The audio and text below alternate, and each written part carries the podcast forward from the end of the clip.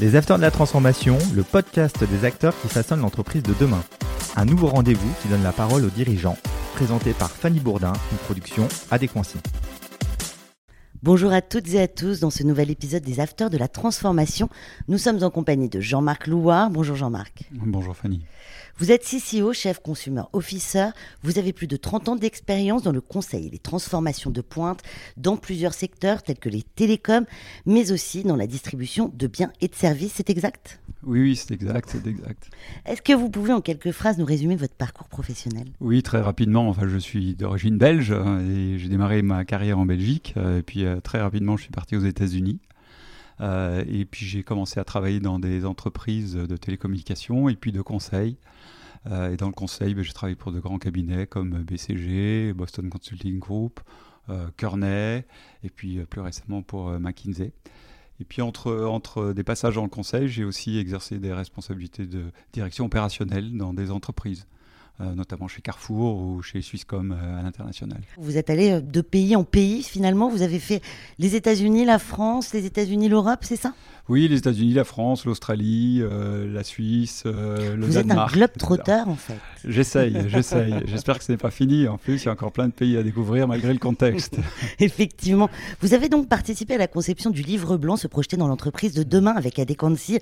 Quelle est votre analyse aujourd'hui sur la situation de crise actuelle? Bah, écoutez, je pense qu'il y a un fait qu'il faut garder à l'esprit, c'est que la crise a accéléré certains phénomènes, elle ne les a pas vraiment créés. Euh, donc les phénomènes qu'on voit aujourd'hui qui, euh, sont accélérés, euh, ils existaient déjà, ils se déployaient à une certaine vitesse, plus ou moins rapidement selon les entreprises. Donc on parle de, développement de, la sensibilité RSE, on parle de digitalisation de l'offre, on parle aussi de remise au centre du client, d'utilisation des données. Tous ces phénomènes-là existaient déjà. Simplement, bah, avec euh, le contexte, il y a eu un coup d'accélérateur sur, euh, sur plusieurs d'entre eux. Oui. Oui, comme relever le challenge du télétravail, des transformations du workplace, du capital humain, alors où les entreprises doivent se réinventer. Quelles sont les raisons d'être du pour et quoi je suis là? Oui, c'est une question que, beaucoup de, personnes qui travaillent dans les entreprises se posent, euh, que ce soit depuis les fonctions d'exécution jusqu'à des fonctions de direction, c'est le pour pourquoi suis-je là, euh, la raison d'être euh, de l'entreprise et, l'adéquation entre cette raison d'être et ma présence, parce que chacun a ses valeurs. Euh, et c'est important d'être, de, se retrouver dans une entreprise, et je dis se retrouver dans une entreprise. c'est en plusieurs mots. Exactement. Bien sûr. Est-ce qu'il faut se préparer éventuellement à des scénarios catastrophes aujourd'hui? On est certain d'une chose, c'est qu'il y aura d'autres événements risques et d'autres événements très structurants, très euh, en rupture. On ne peut pas évidemment tous les identifier, mais enfin il y a des études qui sont faites euh, régulièrement sur le risque.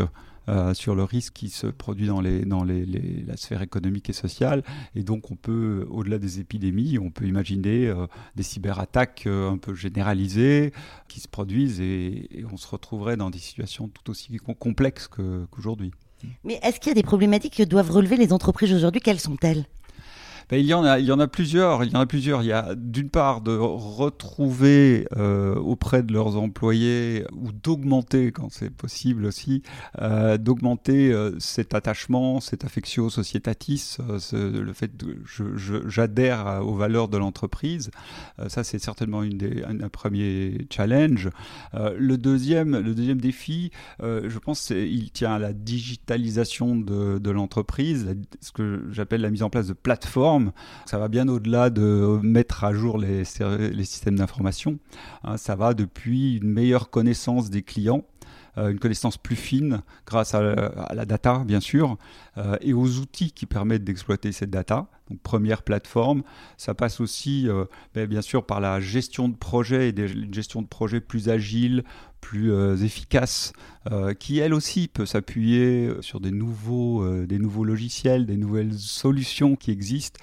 Et euh, le, conseil, comme je vous le dis, j'en fais depuis plusieurs dizaines d'années, a évolué de ce point de vue-là et, s'appuie chez les clients sur ce type de, de solution. Donc on est bien d'accord, c'est une vraie mutation qui s'est opérée, digitalisation, proximité, responsabilité sociétale, réglementation. D'après vous, mm. quelles sont les tendances à venir sur l'organisation du travail? C'est un petit, un petit peu le, flottement, un petit peu l'open bar, comme on dit, euh, ces, derniers, ces derniers mois. a beaucoup de beaucoup de, de, demandes exprimées par les employés, les équipes à tout niveau, très difficile à gérer pour les pour la direction générale et pour les pour les DRH.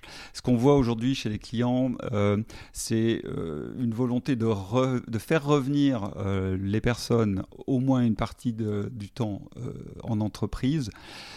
On voit aussi qu'il y a une acceptation que certains jours seront euh, prestés à distance pour certains types de travail, parce que tous les travaux ne sont pas possibles euh, à, être, à réaliser à distance. Pour beaucoup de fonctions sur un mode de travail hybride, hub and spoke, comme on dit en anglais. Euh, et en français, ça donne quoi En français, ça donnerait le centre, le quartier général, mhm. et puis des satellites. En fait, D'accord. Hein.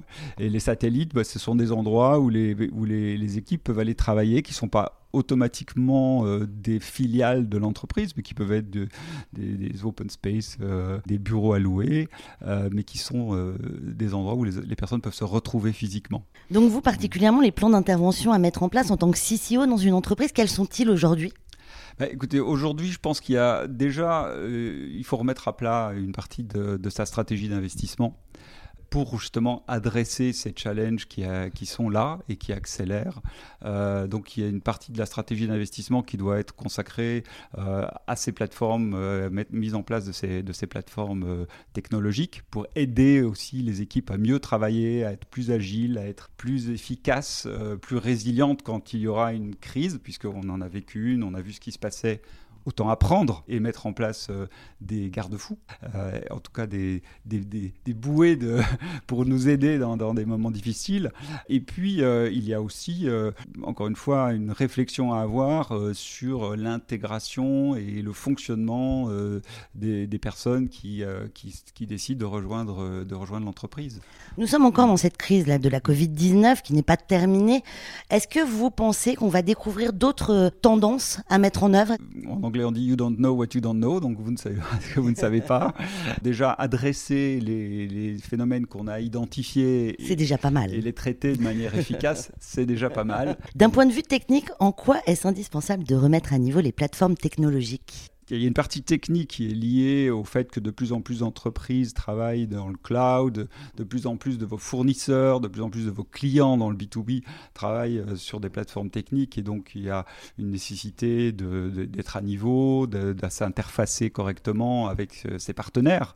Euh, ça, c'est un côté technique. Et puis, il y a un côté efficacité aussi, c'est que ces outils, ce ne sont pas des outils pour le plaisir de mettre en place des infrastructures et plus d'ordinateurs, c'est vraiment des, outils qui permettent de mieux travailler, euh, d'être plus efficace pour les équipes qui sont fortement sollicitées. Euh, jusqu'à présent, on l'a vu ces derniers mois, c'était déjà très très, très difficile. C'était déjà le cas, effectivement. Mm.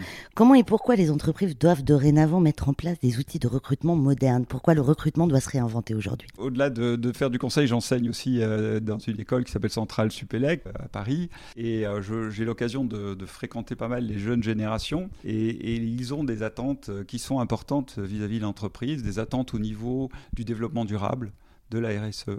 Ils ont des attentes au niveau des valeurs, euh, de l'intégration, de l'inclusion dans l'entreprise.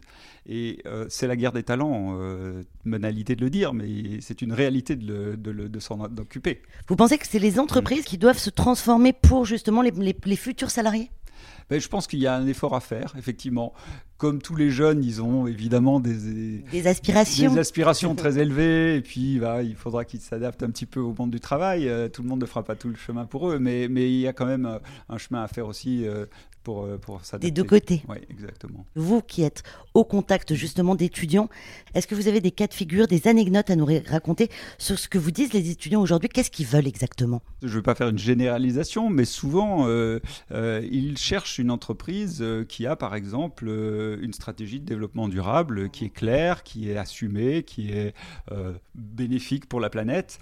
ils savent que c'est leur planète et donc ils, sont, ils, sont, ils sont responsabilisés là-dessus, ils sont sensibilisés là-dessus. Et donc bah, si vous voulez recruter des ingénieurs de qualité, c'est un élément à prendre en compte pour qu'ils euh, ils adhèrent aux valeurs de, de votre entreprise et qu'ils viennent signer chez vous. Quels sont les plans d'intervention à mettre en place aujourd'hui? On revient sur la base de, du Chief Customer Officer, mais euh, on remet le client au centre. Maintenant, ça c'est une phrase. L'application pratique de ça, c'est de commencer à exploiter les données euh, qui existent à l'extérieur de l'entreprise, dans l'entreprise, chez les fournisseurs. Mais c'est pas que la data. C'est pas que la data, c'est déjà la data, et c'est pas le cas aujourd'hui partout. C'est les outils qui permettent d'exploiter cette data, et puis euh, c'est aussi un état d'esprit, bien sûr, de sensibilité euh, vis-à-vis du client. Euh, on voit aujourd'hui dans pas mal d'interfaces qu'on peut avoir au quotidien avec les entreprises, le service client n'est pas toujours à la hauteur de ce, ce qu'il devrait être, effectivement. C'est une constatation qu'on fait tous.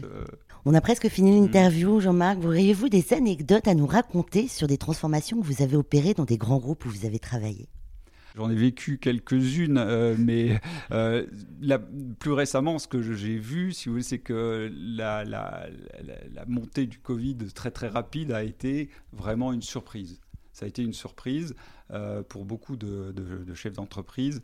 et c'est pas du tout un reproche, mais je pense que souvent dans les stratégies qui sont définies par les entreprises, l'analyse des risques et l'analyse de ce qui peut se produire d'une manière plus ou moins probable est peut-être un peu sous-investie.